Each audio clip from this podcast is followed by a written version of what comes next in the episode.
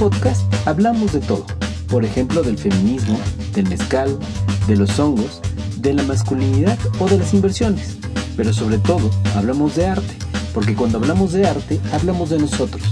Estás escuchando Arte en Serie, un podcast producido por Dossier.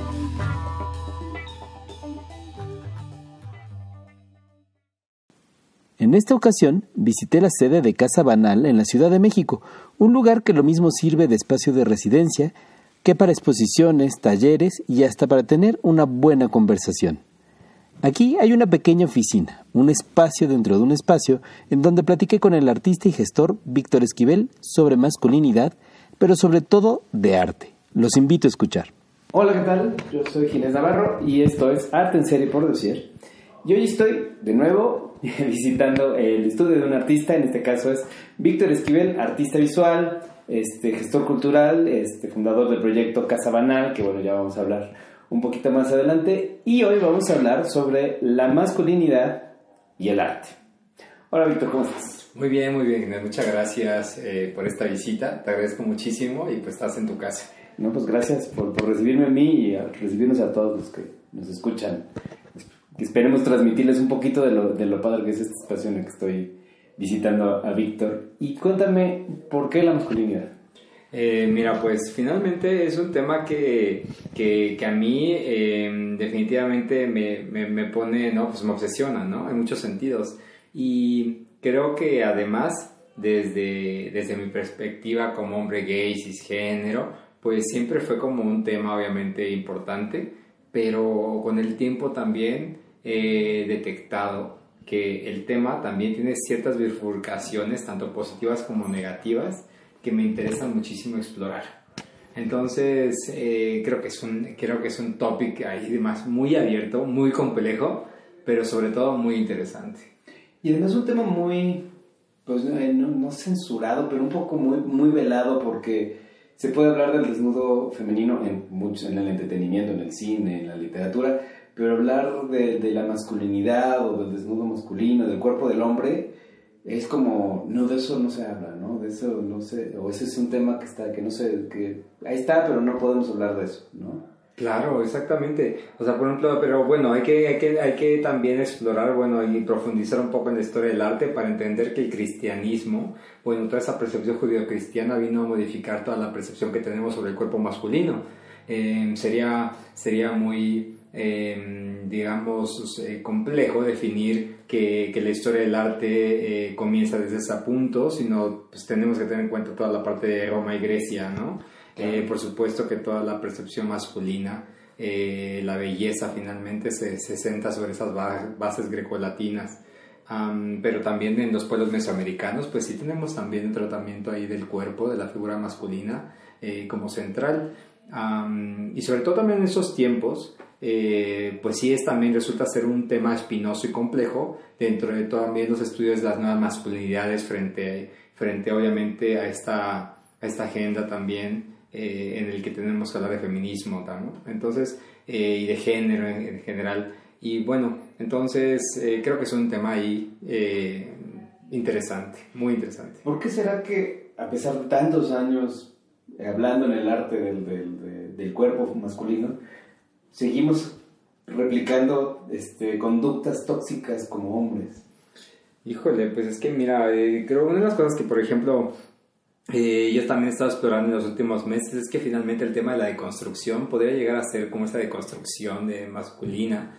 Eh, está, está convirtiéndose también en una agenda, una agenda, una moda, que finalmente tampoco, tampoco profundiza realmente eh, y tampoco estamos eh, generando eh, una, una, modificación de conductas o bueno, al menos también simplemente una aceptación de lo mucho que afectan nuestras propias masculinidades en, esta, bueno, en esta civilización.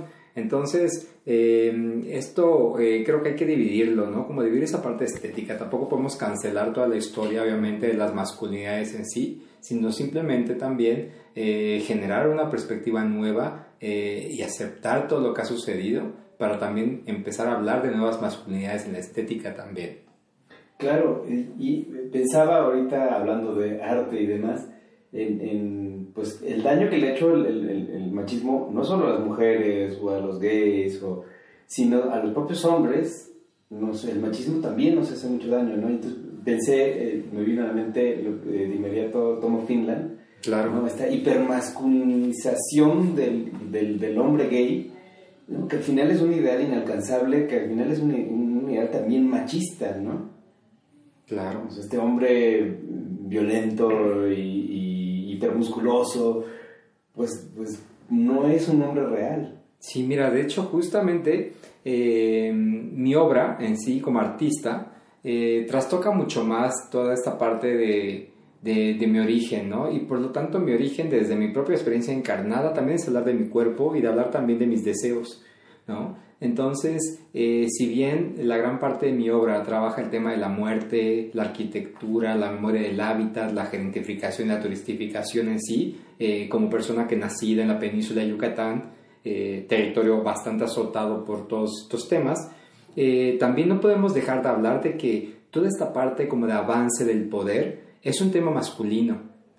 ¿No? Entonces también ese tema masculino como tú lo tocas, por supuesto que es ese tema de hombre, ¿no? Hombre destructor, hombre agresivo, hombre sexualmente activo, que finalmente también nos lleva a pensar en algo que sí, por supuesto que hemos ensalzado, que hemos puesto en un altar, ¿no? En este guerrero eh, griego, ¿no? En este soldado, pero que también se crean espacios, por supuesto, de, de, suma violencia que afectan a todas las personas que no cumplen con, esas, con esos lineamientos. Em, y además eh, pues sigue ejerciendo violencia además a través de todo este discurso eh, como un cuerpo finalmente encarna eh, todas estas prácticas hegemónicas ¿no? y patriarcales pero, pero pues también ahí caemos en, en, un dilema por ejemplo yo como hombre gay cisgénero por supuesto que mi deseo también eh, tiene esa tiene toda esta parte de, de congruencias pero también es bueno hablar de incongruencias es bueno hablar de congruencias y es bueno hablar de espacios de vulnerabilidad entre hombres, ¿no? Que finalmente es algo que también creo que, hemos, que, que no tenemos. ¿El, ¿El, arte puede exponer esas vulnerabilidades? Eh, claro, yo creo que sí. O sea, si pensamos, por ejemplo, en, esto, en grandes cuerpos desnudos, por ejemplo, me pongo a pensar en diferentes eh, creadoras y creadores que, que, que, ponen al hombre como esta figura blandengue, débil, de, esos, de estos cuerpos, eh, cuerpos que se, ven, que se ven calientes, que se ven con sangre, que se ven vivos, pero también a la vez se ven vulnerables. No son estas figuras, por ejemplo, patrióticas que podemos ver muchas veces de, estas, de, esta, de esta dureza, ¿no? Como esta parte erecta, esta parte dura, esta parte potente, ¿no? También hay otras maneras de representar esa sensibilidad, esa vulnerabilidad, ¿no? Esa, eh, esa parte mucho más orgánica y mucho más real del cuerpo de un hombre o de la figura de un hombre tal cual. ¿Y no crees que representar estas vulnerabilidades en el arte pueda generar rechazo o estamos justamente viviendo un cambio en el que estamos empezando a aceptar esto pues no solo en el arte sino en los cuerpos mismos que vemos en la calle, en la vida? Claro, claro, ahí entra por ejemplo temas que van desde esa parte, no sé, piensa en Judith Butler y el tema, por ejemplo, del performance, ¿no? O sea, lo que nosotros eh, hacemos como performance. Yo como artista, por ejemplo, siento que, eh, que después de muchísimos años de, de, sufrir, de encarnar un sufrimiento frente a una figura como blandengue, frente a un tema de no soy ese hombre que cumple el tema de trabajo macho, eh, ¿no? Portador como de esta parte de ahí, como de, como de estos valores patriarcales. Eh, finalmente uno se construye diferentes imágenes, diferentes imágenes que se pueden construir en el gimnasio, en la moda, ¿no? en la indumentaria, en la historia indumentaria podemos ver todos esos temas. Eh, hay que pensar, por ejemplo, las escalas que han pasado, los momentos y las etapas como el SIDA, por ejemplo, y cómo vino a modificar la percepción del, del cuerpo mismo, ¿no? Para los que vivimos en esta época en específico. Pero volviendo a ese punto, eh, creo que eh, creo que nos toca hoy eh, empezar a cuestionar y empezar también a entender que las masculinidades, las corporalidades se viven de manera diferente. Entonces también allá entran percepciones que puedan ser, sí, femeninas, pero en realidad lo que estamos haciendo es de construir también el género, es poner en jaque el género y por eso ahí me, me viene a la cabeza toda esta parte de performance, cómo, cómo, cómo, cómo nuestro, nuestro corporalidad también puede llegar hasta, o sea, es parte importante de ese performance que cumplimos todos los días. Claro. Y, no sé, también ahora pienso que la, que, la, que la pandemia, este momento que nos hizo recrudecer, eh, bueno, más bien que nos hizo recluirnos en nuestros propios espacios, también nos hizo enfrentarnos a nuestros propios cuerpos, ¿no? Es decir, oye, pues eh, o lo acepto o, o, lo rechazo, pero este es el cuerpo que tengo. Exactamente. Y entonces reflexionar sobre nuestros propios cuerpos porque ya no estamos expuestos ante los demás, sino ahora estamos expuestos ante nosotros mismos al estar encerrados. Creo que hubo un cambio muy interesante en la visión de nuestros propios cuerpos a partir de, de la pandemia. Claro, sí, de hecho sí, yo creo que obviamente también la percepción también del cuerpo-espacio eh, como territorio, por ejemplo, político, cultural, económico mismo, eh, a mí me genera muchísimo, muchísimos conflictos y muchísimas preguntas, ¿no? Em, y, va desde la parte íntima, ¿no? Desde la parte, por ejemplo, de cómo nos percibimos nosotros y cómo también, por ejemplo, practicábamos lo que normalmente practicamos con nuestro cuerpo antes de la pandemia, cómo se, cómo se practica ahora con este cuerpo eh, durante, durante, durante, digamos, el, eh, este espacio de encierro, ¿no? de confinamiento, y posteriormente cómo ese cuerpo se desempeña después de esta crisis pandémica, ¿no? Ese mundo pospandémico, ¿qué va a pasar con este cuerpo? ¿no? Hace, leía a, a, Paul Bepreciado y que preguntaba, ¿y qué hubiera hecho Foucault en medio de la pandemia? ¿Se hubiera quedado encerrado en su piso en París? dudo mucho que hubiera hecho eso, ¿no? Entonces, por ejemplo, eso me hace pensar también en los espacios que se han generado eh, con los cuerpos en resistencia frente a la sexualidad, ¿no?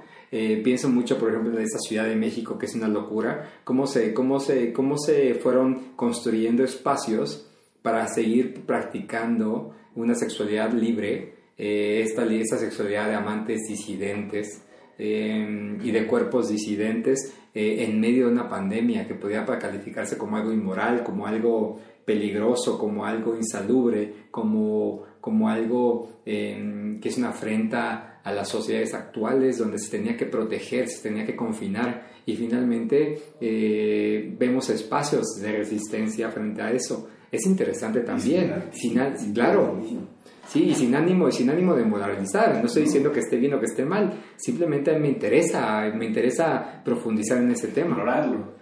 Y hablando de eso, es algo que estás explorando en tu obra.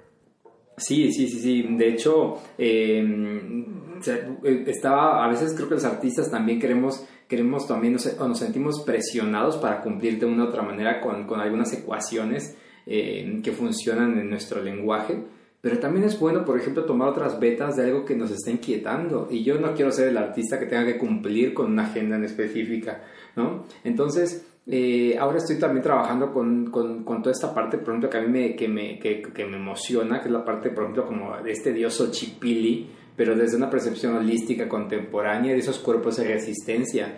Eh, que, practican un, sexo muchísimo más disidente, que tienen prácticas muchísimo más eh, digamos, agresivas para la moral actual.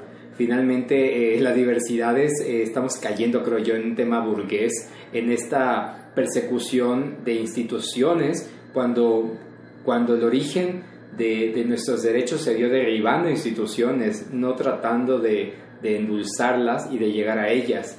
¿no? Entonces, creo que, creo que, la, que, que la pandemia nos ha llamado a una descolectivización de los cuerpos y los cuerpos en resistencia piden buscar espacios eh, en donde se engendra una manera muy distinta de amar, de creer, de platicar, de relacionarse, de expresarse, de expresarse justamente. Está increíble. Ustedes no saben, pero justo cuando llegué estaban eh, platicando los últimos residentes de, de, de Casa Banal, del espacio de, de residencias, que ahorita platicamos de él este, y, hablaban también del cuerpo y de la relación del cuerpo con el espacio, de la proporción del cuerpo, ¿no? En dos, en dos tipos de obra muy diferentes. Y sin embargo el cuerpo eh, parece ser una especie de eje, eh, sobre todo en el arte que se está haciendo en este momento, ¿no? Veo como el, cuerpo como, como un tema muy interesante y, que necesitamos hablar de eso, ¿no? Que ya no estamos prohibiéndolo, sino tenemos que hablar también de nuestros cuerpos, de todos.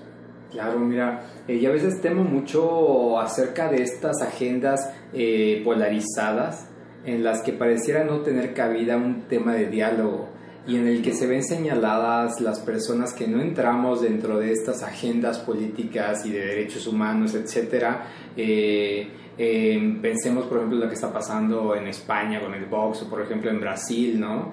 Eh, o en este país también con una agenda que es claramente, eh, tiene claramente un discurso a veces nacionalista, ¿no?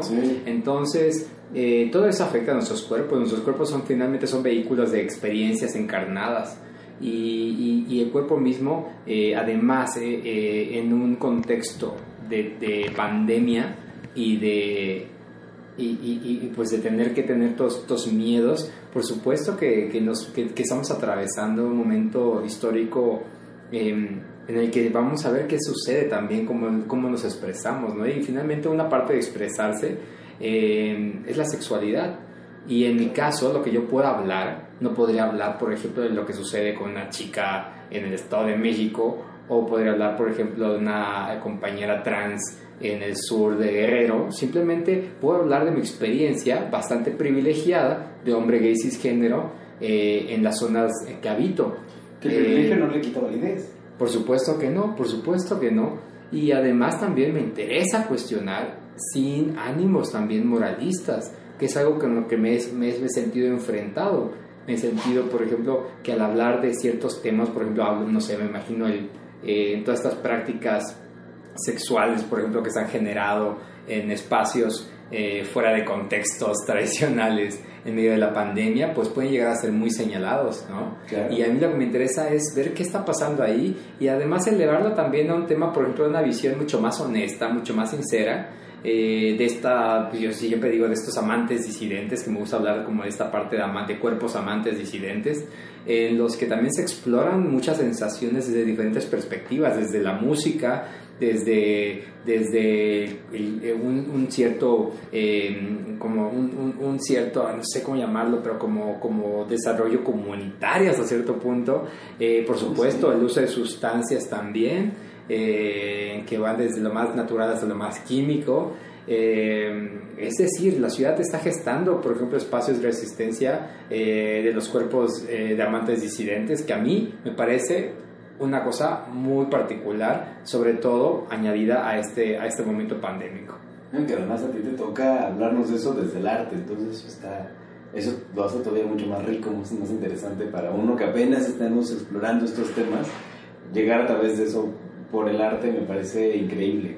Claro, y cuando hablaba, por ejemplo, de estas partes de oscurantistas, o sea, que, que pareciera que nos llevan a un oscurantismo, es que pareciera que, que, en, que en, esta, en esta generación de techo de cristal hay temas que no se pueden hablar para no ser cancelados. ¿No? Y efectivamente, puedo yo equivocarme, puedo equivocarme en tener un discurso eh, razonable, digamos, o que pudiera, o, entiendo que pudiera ofender a ciertas personas, pero es mejor mantener el diálogo, ¿no? Y equivocarme y rectificar en el camino al no aceptar que me puedo equivocar. Exactamente, y además también aceptar las, las incongruencias que nuestros cuerpos y nuestras cuerpas habitan, porque eso también es sumamente importante. Yo puedo equivocarme, o sea, no estamos en una generación de activistas digitales en el cual cualquier persona puede ser señalada, ¿no? Entonces también no damos, no damos tampoco eh, esa, ese espacio a la, a la, exploración, al cuestionamiento, pero también sobre todo al diálogo.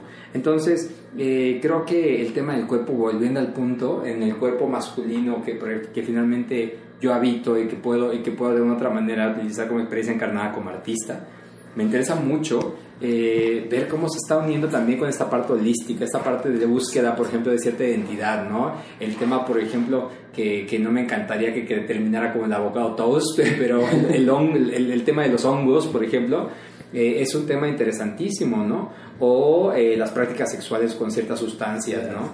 Entonces, a mí, toda mi obra en este momento me está llevando a una exploración, una exploración que es hasta cierto punto, por ejemplo, muy fálica, pero también muy anal. Y esa parte anal, por ejemplo, me lleva a pensar en todas esas partes de la vulnerabilidad del hombre, ¿no? Esos puntos en los que no se puede hablar, no se puede tocar, no se puede meter el dedo, ¿no? es que no meter el dedo en las llagas. Oye, y justo, justo lo que, te, quería preguntar, porque además de esta parte súper, pues sí, corporal, política, este, también tienes una parte muy holística, mucho más espiritual, que no necesariamente está en discusión, sino también tu trabajo ha explorado esta parte mucho más este pues relacionada con la tierra, con, lo, con, con la parte un poco más de mística, que también me parece súper interesante. Ah, gracias. Mira, pues justo eso es también una exploración, por supuesto, personal. Eh, durante muchos, muchos años, bueno, desde mi nacimiento yo fui educado como una persona católica, cristiana, ¿no? Entonces toda esa parte judio-cristiana finalmente eh, hizo, hizo mella en, en muchos sentidos. Eh, yo hasta los 26 años seguía regresando y seguía identificándome como una persona cristiana, ¿no? O, bueno, católica. Estudié toda mi vida con legionarios de Cristo, con maristas, con madres mercedarias, etcétera, hasta la universidad misma, ¿no? Entiendo perfecto. Entonces, por supuesto que toda esta parte semiótica, toda esta semítica y demás, pues sí te genera un impacto eh, en cómo percibes el mundo en sí, en todos los sentidos, y más como un hombre homosexual. Entonces, eh, pues eh, finalmente yo me fui también como desajenando de todos estos conceptos hasta que un día eh, me sentí completamente liberado y me identifiqué ya como una persona atea. Eh, finalmente me acerqué muchísimo más al tema de la filosofía, la ciencia, etc. Y, y creo que también el tema de acercarme más a esa parte occidental hizo que perdiera también eh, un poco el camino hacia mis propias raíces, hacia mi propia, por ejemplo, esa, esa parte como esa visión mucho más holística que finalmente también encarnaban las mujeres de mi familia, ¿no? Como mis raíces maternales, eh, más femeninas. Entonces, explorando ese punto, me di cuenta que, que toda esa parte occidental también es, es, un tema de masculinidad, ¿no? De lo que tiene que ser como científico, lo que tiene que ser verdadero, lo que tiene que ser fuerte, ¿no? Lo que tiene que ser como mucho más objetivo. Y la parte sentimental, subjetiva, mística, eh, se le da mucho más a la luna, a la tierra, a todos esos elementos naturales que, además se le tiene miedo desde el cristianismo, ¿no? Es como esta brujería, como esta, esta, esta mujer bruja a la que hay que, la que, hay que quemar. Lo sacro, Exactamente. Entonces, em, hay una frase que me gusta mucho de Gloria Saldúa, eh, la gran lesbiana feminista chicana, que dice, eh, a, diferencia de mis padres, yo he recuperado mis dioses, el nombre de mis dioses. Entonces, eh, a mí me interesa mucho más eso, ¿no? Me interesa eh, no identificarme como una persona creyente, eh, más bien como, como una persona que está explorando de nuevo esa parte mística, esa parte en, la que, en la que yo me entrego de una otra manera a estos conceptos o esas deidades naturales y desde una exploración continua de mis propios sentimientos, mis propias emociones y mis, propias, mis propios deseos. Oye, hay algo que siempre le pregunto a los artistas, porque tengo una teoría, este, igual, igual este, estoy equivocado, pero, pero me gusta pensar que los artistas eh, no encuentran el arte, sino que el arte se encuentra a los artistas. ¿Cómo fue que a ti, te, si es cierto de eso, si crees en eso, cómo fue que a ti te encontró el arte? Híjole, pues mira, no sé si, si, eh, si, si a mí me encontró el arte o no, o sea, realmente a mí lo que, lo que sí puedo decir es que el arte, al, pues si me encontró, me encontró, me habrá encontrado debajo de un árbol de siricote en el patio de mi casa cuando tenía 8 años, eh, siendo niño maricón al que le tenía, que, le tenía miedo a todo y que se, y se sentía culpable por todo. Eh, cuando yo comencé a explorar, a dibujar y además encontré también mi cercanía hacia la cerámica, eh, porque yo hago cerámica y dibujo pues, desde los 10 años más o menos, por supuesto que que eso me llevó a, tener, unos, a tener espacios donde, eh, donde poder sentirme libre y no eran los espacios familiares, no eran los espacios de violencia en mi familia, ni los espacios de violencia en, en la calle, ni los espacios de violencia en las escuelas. Eh, esa, esa, esa, esa, forma de encontrarme con el arte eh, me llevó obviamente a encontrar espacios de libertad total. No sé si, si, si respondo un poco esa pregunta, pero creo que es lo que me hace sentir eso. Sí, claro. O sea, sí, de, de, alguna manera no espero una respuesta más específica, sino al contrario, que, lo, que, que empezar a encontrar esas experiencias. Y cambiando un poquito de tema, porque se nos va a acabar el tiempo y no quiero que se nos acabe el tiempo sin hablar, de Casa Banal, platícanos un poquito qué es este proyecto, por qué surge.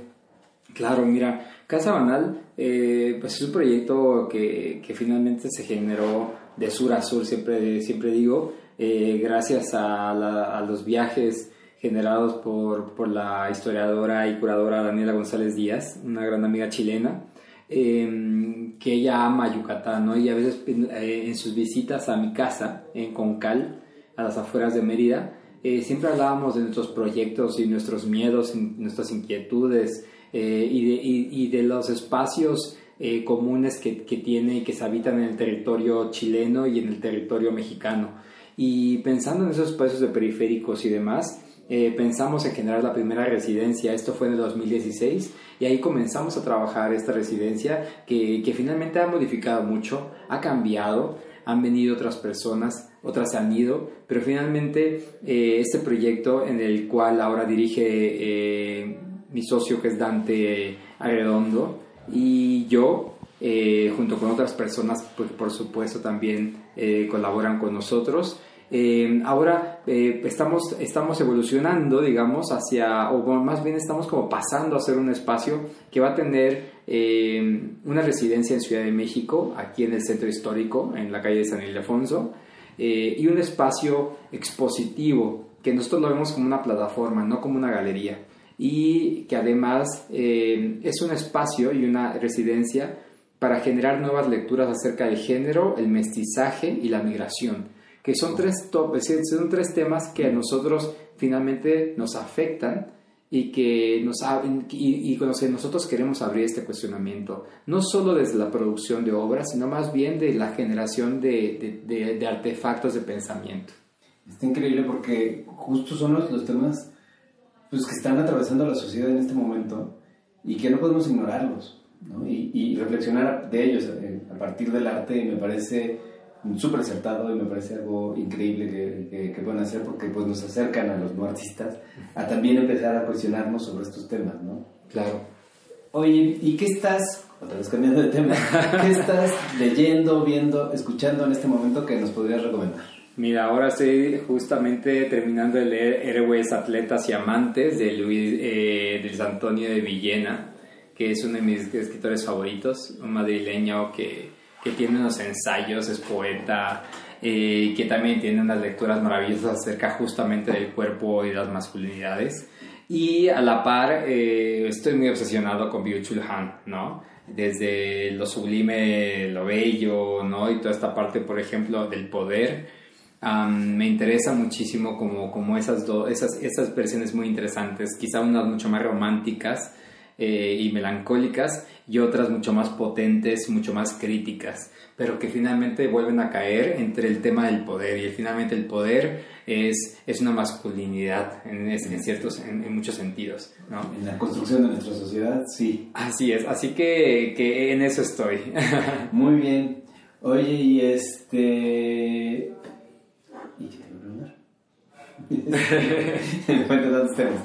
ah, sí. ¿Cuáles este, ¿Cuáles son tus planes ahorita para ti? Eh, sé que es un, momento difícil para planear, porque estamos, no sabemos, la incertidumbre es nuestra carta de cambio últimamente, pero ¿qué, qué planes tienes como artista para Banal? Para...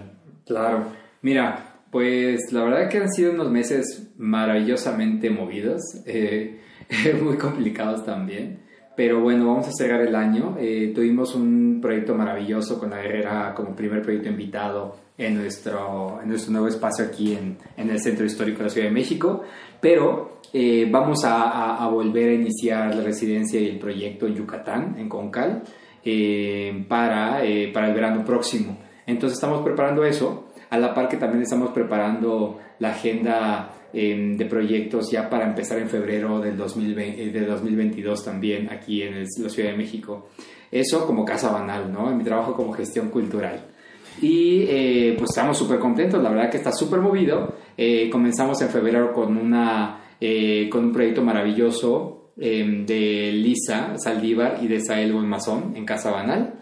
Y en cuanto a mi obra, pues em, hay varios proyectos en, en puerta, pero sobre todo me voy a, me voy a echar ahora sí que de clavado a toda esta parte de piezas que, que tengan, que, que, que, tengan todo un tema de uso de performance eh, con el humo y con este rollo de Xochipili y todo este tema de cuerpos disidentes y de y diamantes disidentes.